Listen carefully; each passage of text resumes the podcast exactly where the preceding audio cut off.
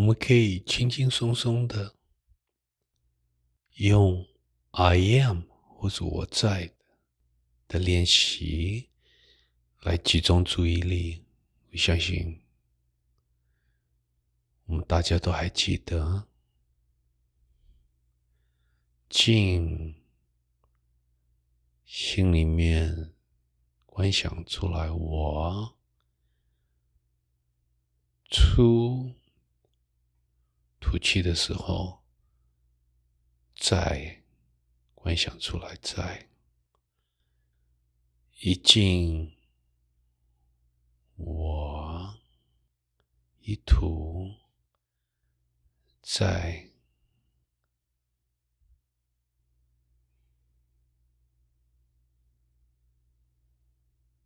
不断的重复。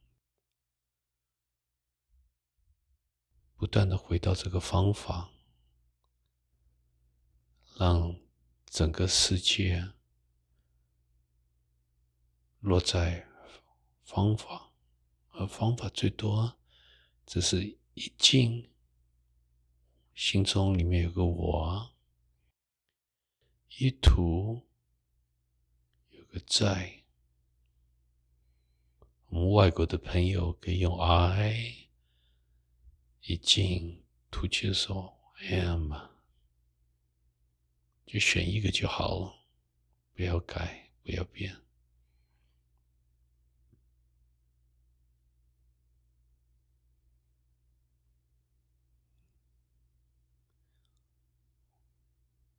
有杂念没有关系，把注意力摆回到呼吸，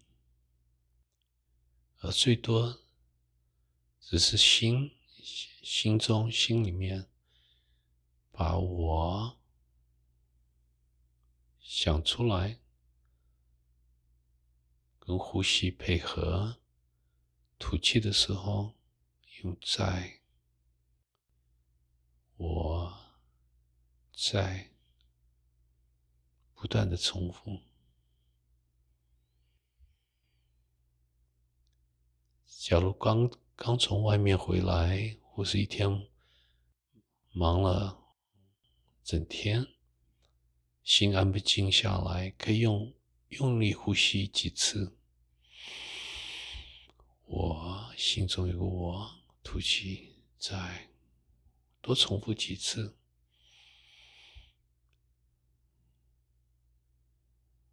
用深的呼吸。一个长的吐气，把自己给调息，把自己找回来，把重心找回来，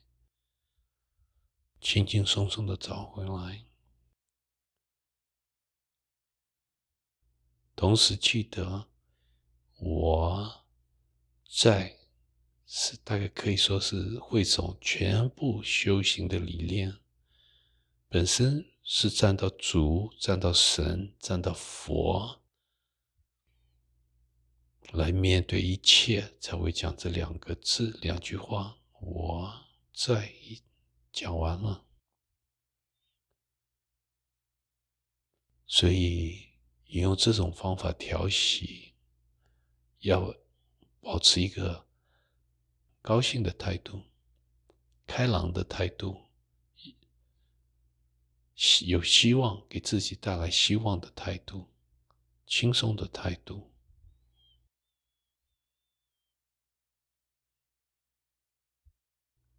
假如我们就那么简单，把自己轻轻松松的，把自己的身份可以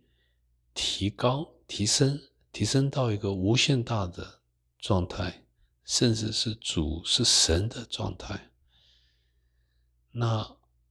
还有什么事情可以让我们烦恼，让我们痛心，让我们失望，让我们过不去？所以这时候不断的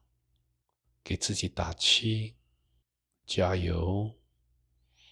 让自己把中心找回来。本来可能社会上所碰到的一些。事情让我们恐慌，一些消息不良的消息，让我们大家都有受到打击、萎缩，甚至恐慌。而透过这两两两个字、两句话，透过呼吸，我们可以那么简单把自己找回来，把中心、把主主找回来，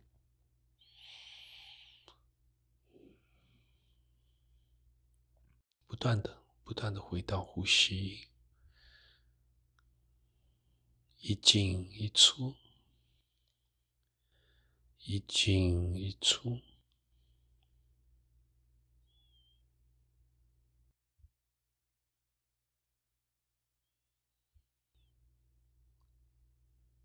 你在房间、在办公室哪个角落都没有关系，就轻轻松松的，不断的重复，可以把眼睛闭起来、张开也都没有关系，可以让自己放松，在一个在一个姿势可以让你放松。休息，躺在床上也都可以，就是不知不觉睡着也无所谓，不断的集中在呼吸。我在。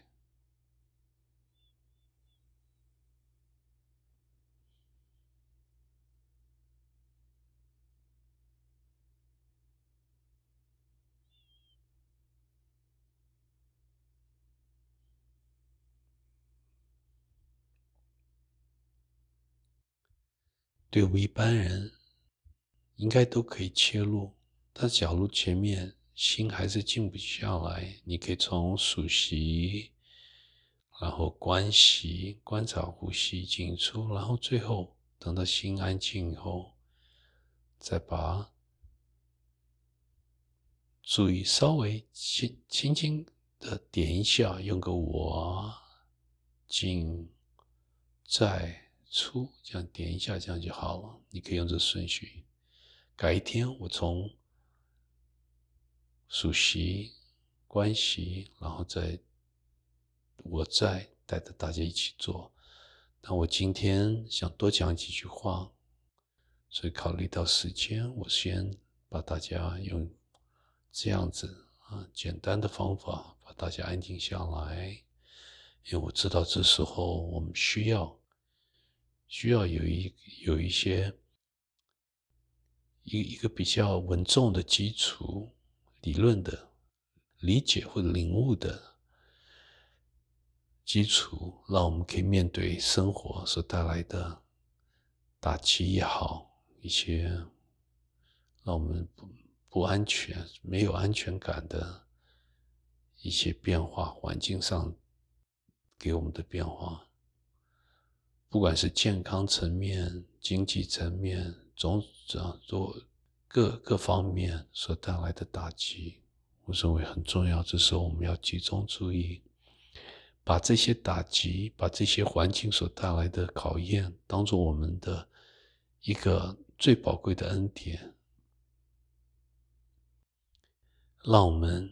把把这种把这种变化不断的啊。环境带来的不可思议大的变化，当做我们最宝贵的恩典，让我们把进入我们这生要来做的功课，要完成这个时时刻，不要让它错过，因为去烦恼也没有用，环境所带来的变化还是会继续发生。但是，假如我们自己做了一个调整，做了一个 reset，一个重新开始，那任何环境上的变化，其实跟我们好像无关一样的，不会影响到我们那么大，甚至根本不会影响到我们。所以，这种打击环境所带来的变化，或是私人上所遇到的困难、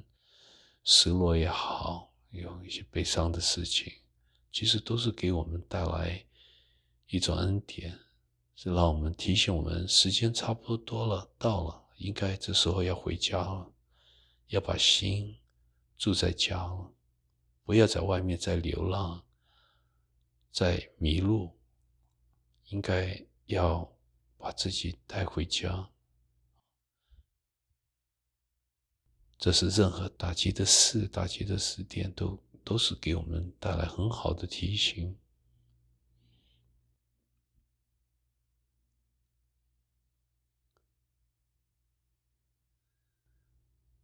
一静，我一吐，在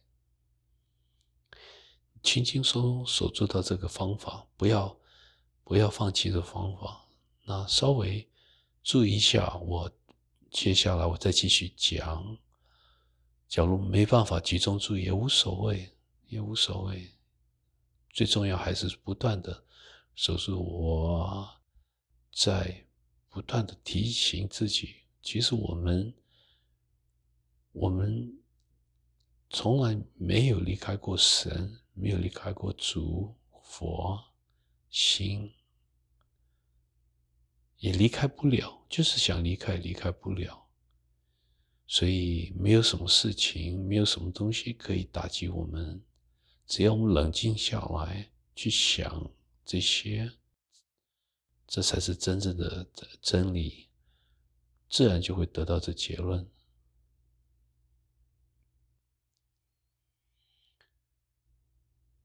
接下来我们会发现，在每一个角落。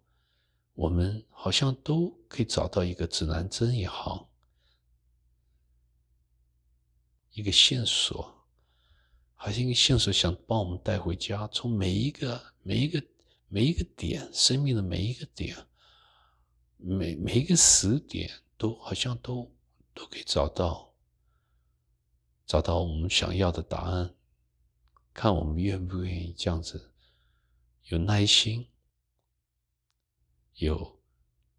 把自己准备好，可以进入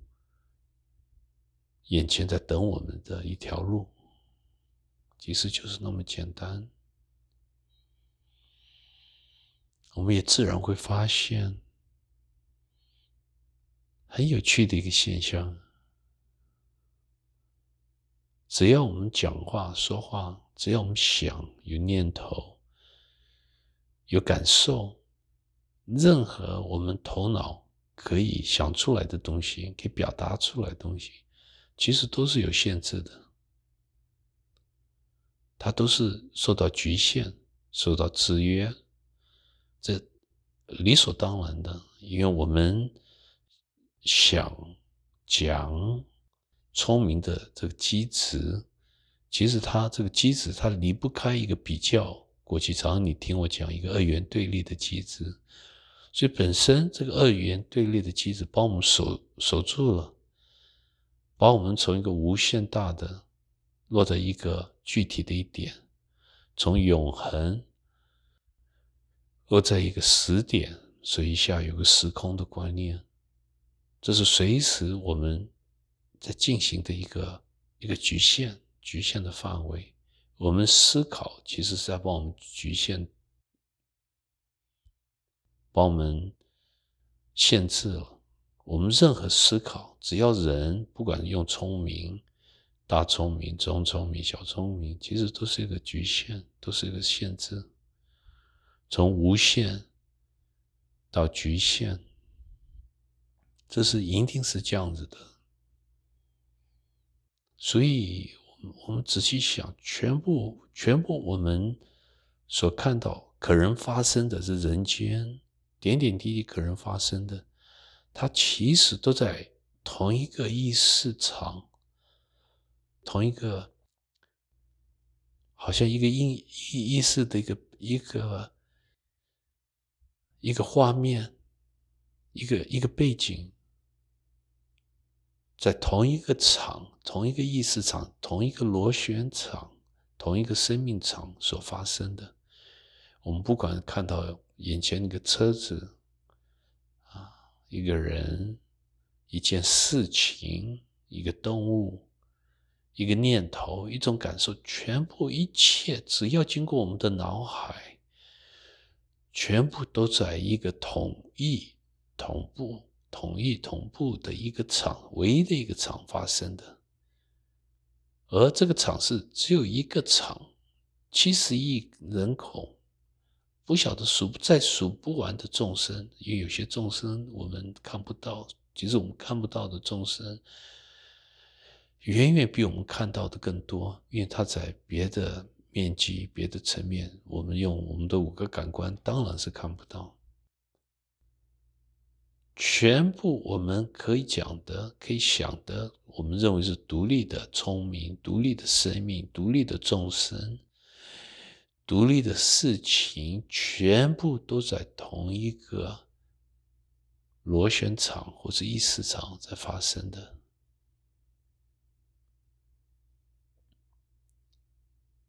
任何一个椅子、桌子，我们称为物质，物质任何。啊，英文叫 matter，物质全部都在同一个场，同一同一个场哈延伸出来的。所以颠倒的是，不是这个一个众生在这个场，它会延伸一个意识场，七十亿人口有七十亿的不同的场，不同的意识的场，这是我们现在站到物质。为啊，物质的层面啊，或是唯物论 （material only） 或是唯物论在想的物物质为主的一个观念所想出来，就是我们目前的科学、目前的人间的聪明可以想出来，有多少众生就多少意识场，而每个意识场是单独的、独特的。有一些地方有共同点，但大致是独特的。所以你我是不同的人，不同的聪明，不同的意思，代表不同的意思，是不同的来源，不同的后果。这是我们目前的聪明人间的聪明所得到的结论。那而我现在所讲的是刚刚好颠倒，是是同一个意识场，只有一个，只有一。没有二，无二，从里面延伸出来，全部我们人所讲的意思，聪明、物质、物质也是这样子来的。所以从我的角度，物质其实它不是一个客体，它不是一个我们可以想到、抓到、碰到、体会到的东西，一个客体，一个东西，它比较。正确的表达，物质可能是一个过程，一个一个知觉的知觉的过程，一个知觉的方法也好，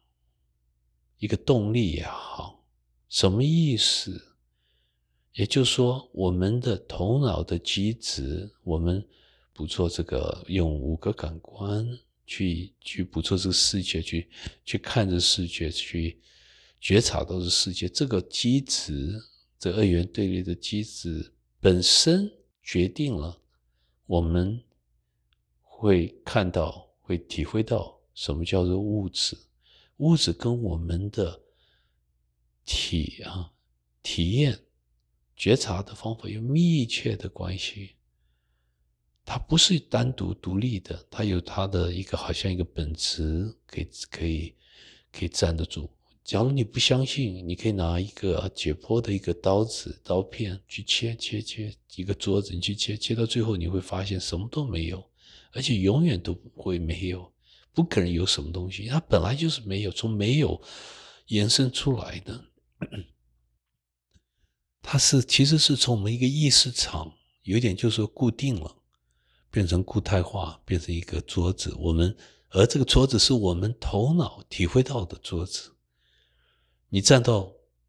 整体，它没有东西叫做桌子，所以这个我们的意识场啊，站在一体，他也不他也不在意有什么东西叫做桌子，也不去管，也不会去体会到什么东西叫桌子，因为假如他可以体会到一个东西叫做桌子，那代表说在他的这个体有个第二个东西叫做桌子，不管是局限的也好啊，这个。本身是违反违反什么？违反最基基本的根本的道理，嗯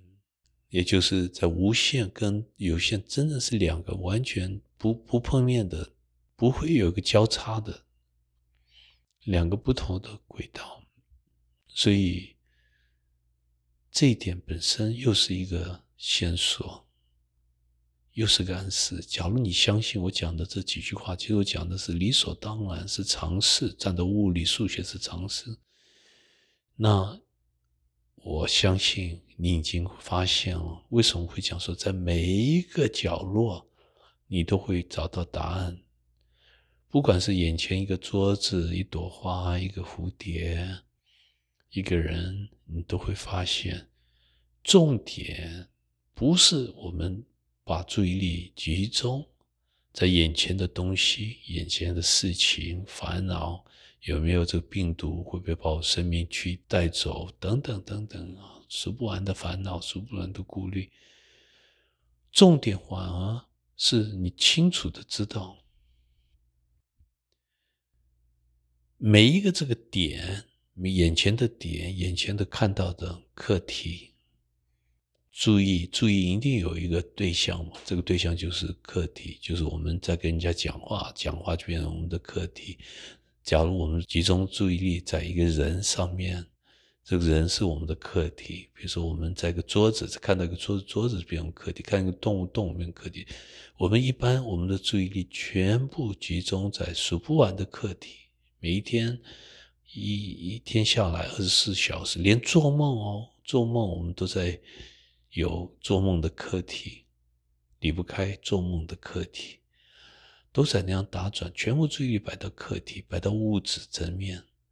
而我现在讲的真正有意思的是，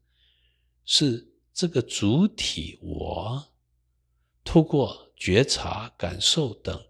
体会到的课题，这才真正有兴趣。因为这个我可以觉察到的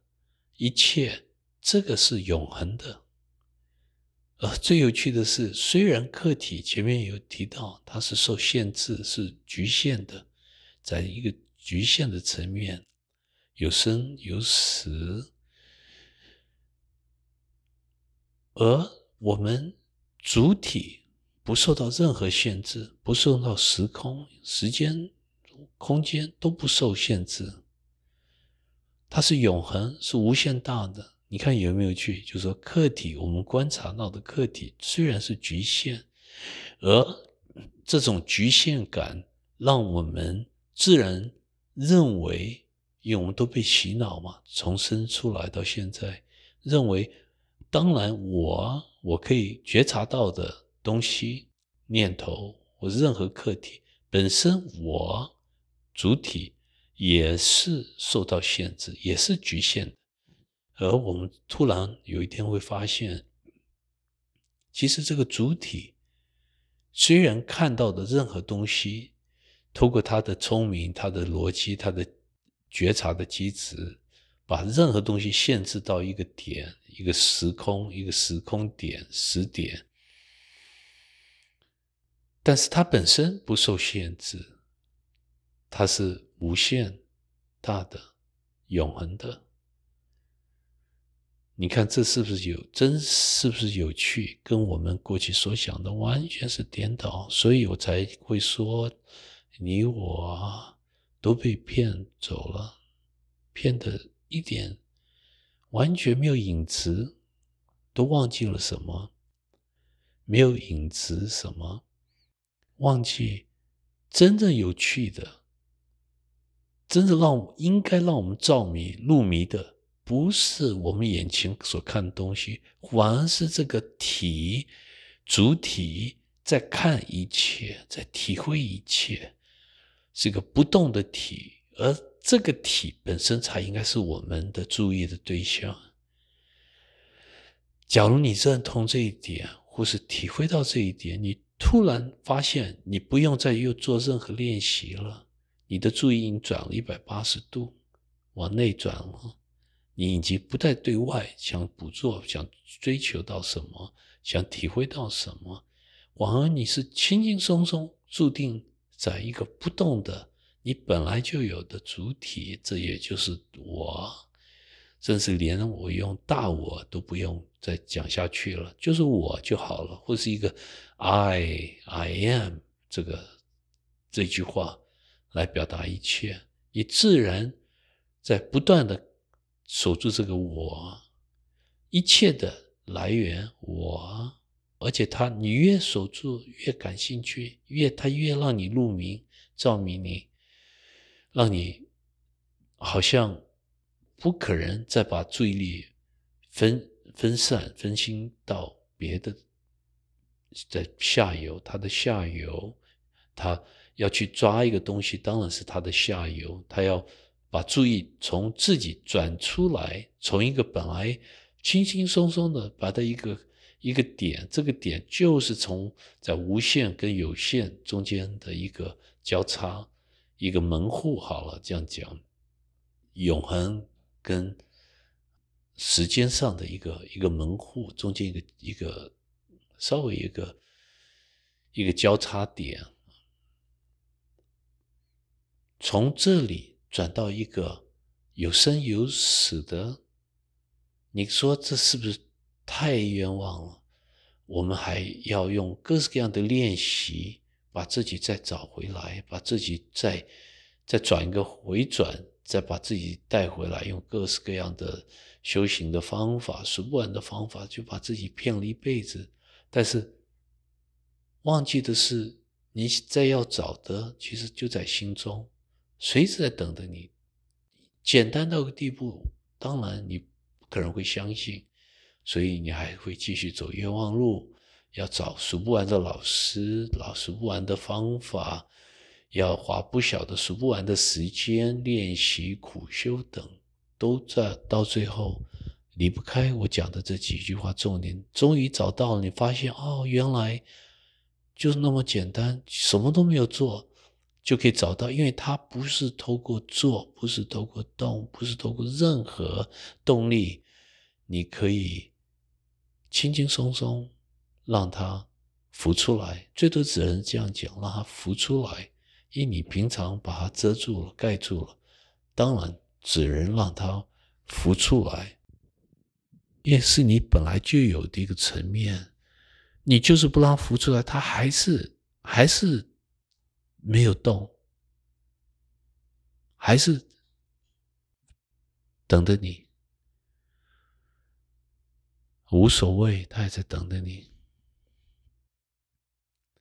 所以这就是我在不断的回到一口呼吸，静息我。吐气在，在可以提醒自己的，本身也不是什么种练习，也练不来的，最多只是透过我在集中注意力，让自己放松，因为他不是去去追查到什么，不是把注意力摆到什么，刚刚好相反，是把注意力放松，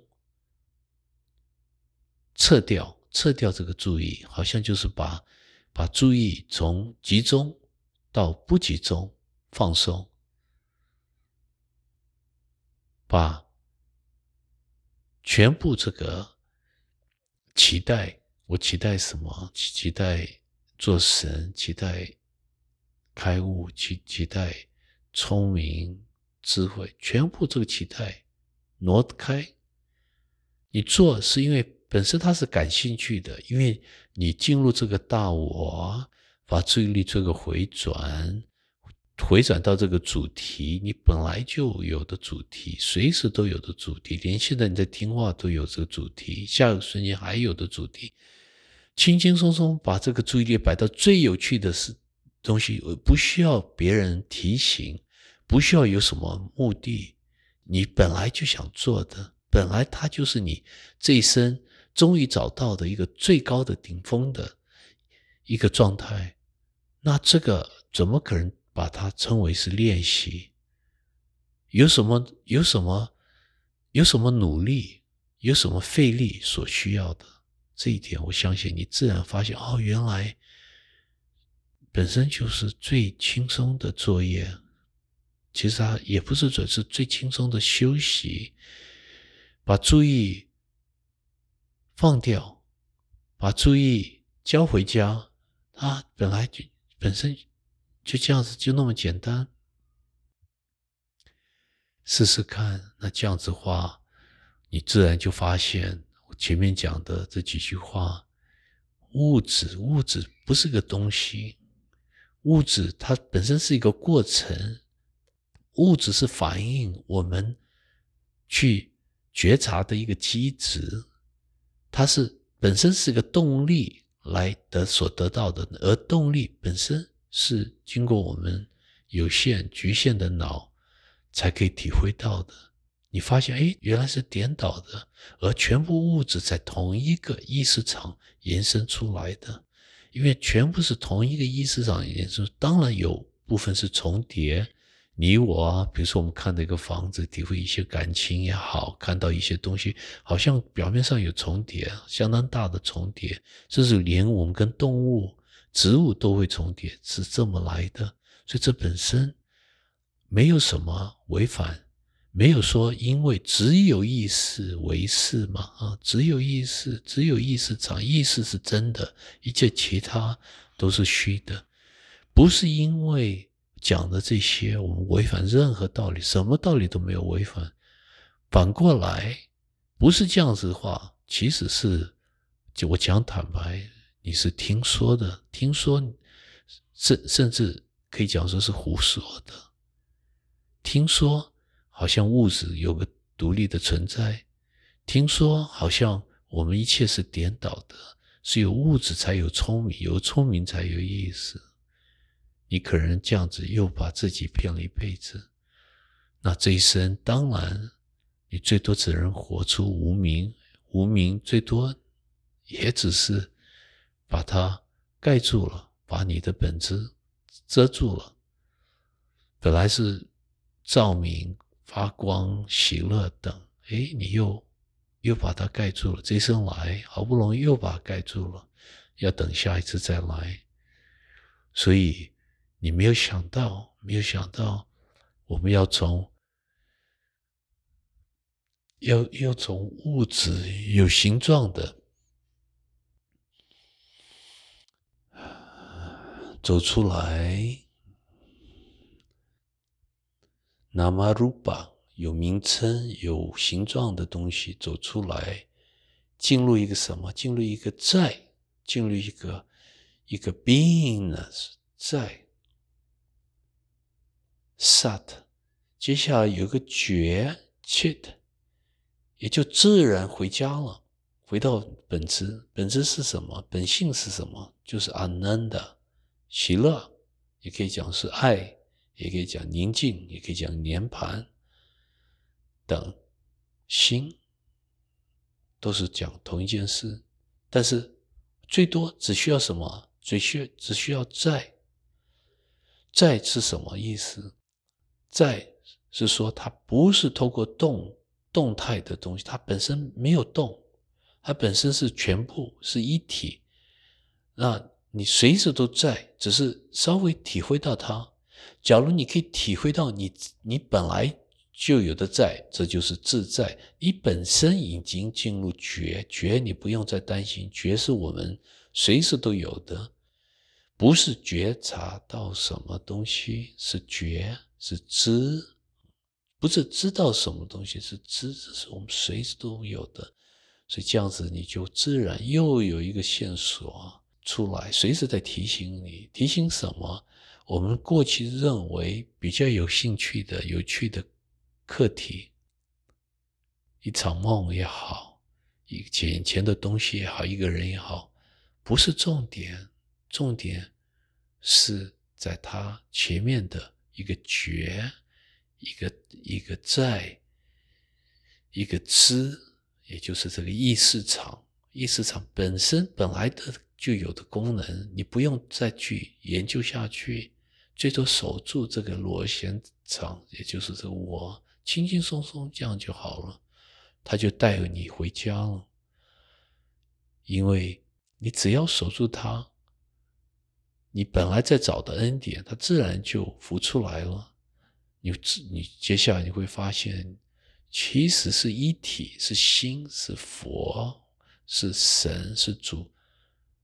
是他在找你，不是你在找他。他用各式的各式各样方法，想把你带回家，但是因为你太忙，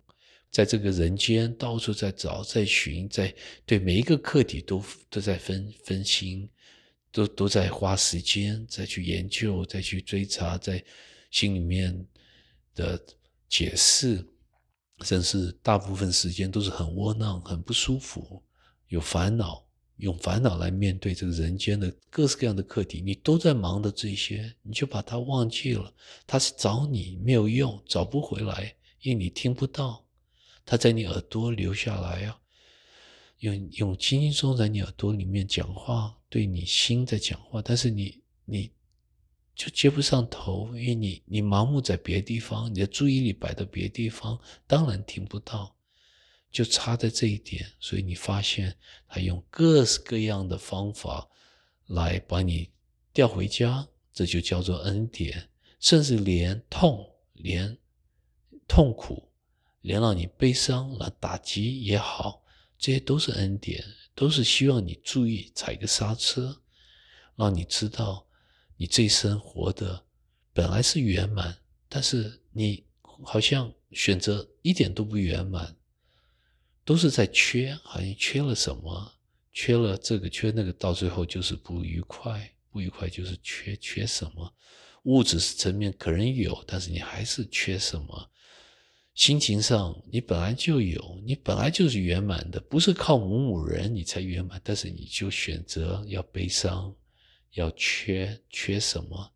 缺好像少了一个人生的一个一个目的也好，人生一个关系也好。想一个伙伴，可能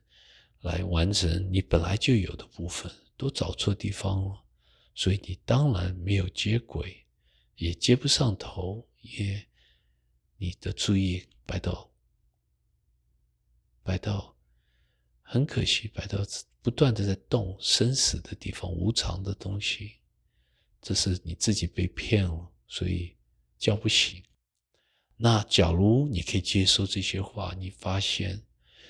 有趣的是，刚刚讲说是像一个像安示一样的，他给你本身一个答案，一个指南针，一个线索，这个是是真正是这样子。你发现不光这个人间的课题各方面不是你想找的答案，连做梦你在做梦也是一样的。做梦，你睡着了，做梦这个梦本身也都是课题，不是你也要找的。你要找的是前面有一个觉，有个知，有个在，它从来跟这个东西、世界上的变化、人间上的一切的镜头完全不一样，不相关。这么一来，你就突然会发现，哦，原来。我在找的，它不是用语言可以表达出来的，不是用个念头，它不是一种发现，不是一种新的东西，不是一种突破，一种开悟，甚至连顿悟的也都不是，它本来就有的。所以你这样子就知道，你你找的是找错地方了。你要的镜头，不是你可以想象的。因为它不是一种镜头，它是你随时都有的，它是简单的简单，简化的简化。假如我们要缩减到最小，它就是就是它；缩减到没有了，就是它。所以这一点哦，你看，你可不可以把这些话当做你这一生的指南针？那同时把自己找回来，中心找回来。找回来就自然会自在，像个小孩子一样的活泼起来，不要再受环境上的打击、受到影响，环境的变化，不管是什么坏消息，甚至连好消息也给你无所谓。你看可不可以这样子？那你这一生就真正就进入状况，走一个我过去所讲的没有没有回头路的路。这就是你这生要来完成的。